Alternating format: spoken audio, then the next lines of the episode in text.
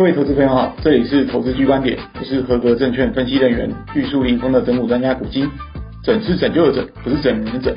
那我们这个频道成立的目的呢，主要是想在股市中帮助各位投资朋友，用我们在法人界多年来的操作经验，还有研究心得给各位分享。所以无论你想操作短线，或者是长期投资，我相信都可以在这边有所收获。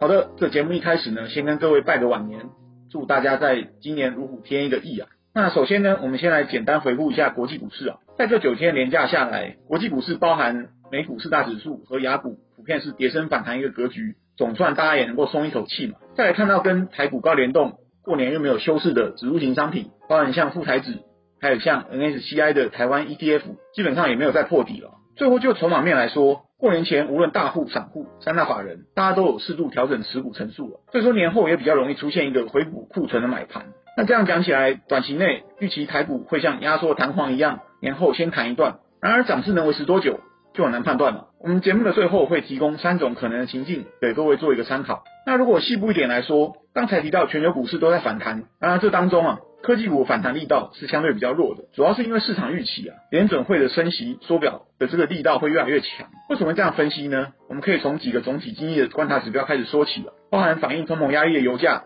因为地缘政治的紧张局势而创新高。一月份美国非农就业也还不错，所以美国十年期公债殖利率也创新高了。所以目前看来，联准会三月中一次升息两码的几率是越来越高，对科技股压力自然也就会比较大。再以个股或类股来说，本周都有重要多空观察指标啊。首先在多方观察指标这上面，第一个就是台积电、啊。台积电从一月十七号六百八十八元历史新高之后，就开始一路溜滑梯。连假期间 ADR 表现其实也没有太好。从台积电反弹的强度，我们就可以观察到外资在期指结算前它的一个态度，从而判断说台股再回到万八这个可能性。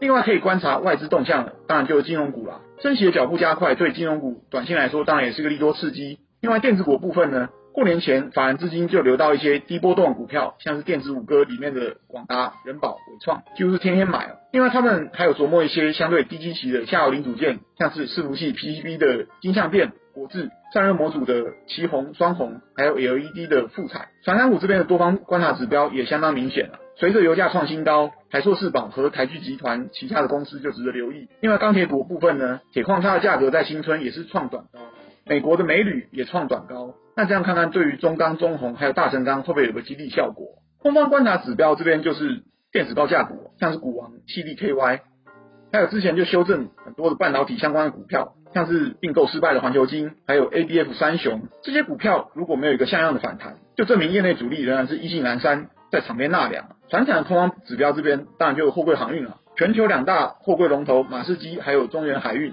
在过年期间呢是重挫破底，面临沉船危机的。所以说开红盘的那天，富贵三雄的股价压力应该也会比较大。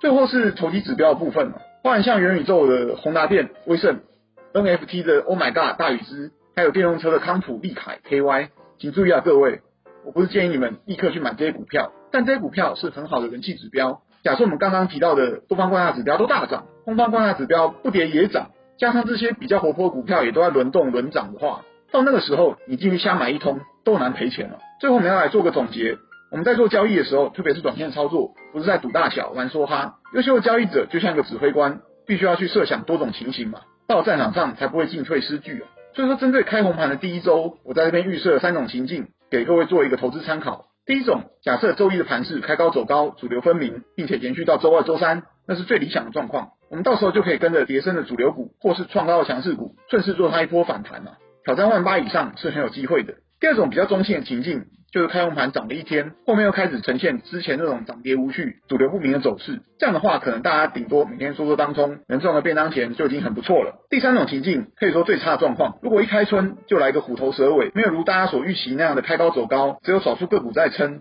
那代表业内主力还有外资的态度仍然极度的保守。食神里面有讲，敌不动我不动，没有大咖进场就很容易冷场。所以我们的短线持股水准呢，也不用拉得太高，可以静观其变嘛。好的，节目到此进入尾声。二零二二年的股市极其高，波动大，地缘政治这边，俄罗斯跟乌克兰的关系也充满变数。希望大家能稳中求胜，在股市长长久久。我是整股专家古今，我们下次见。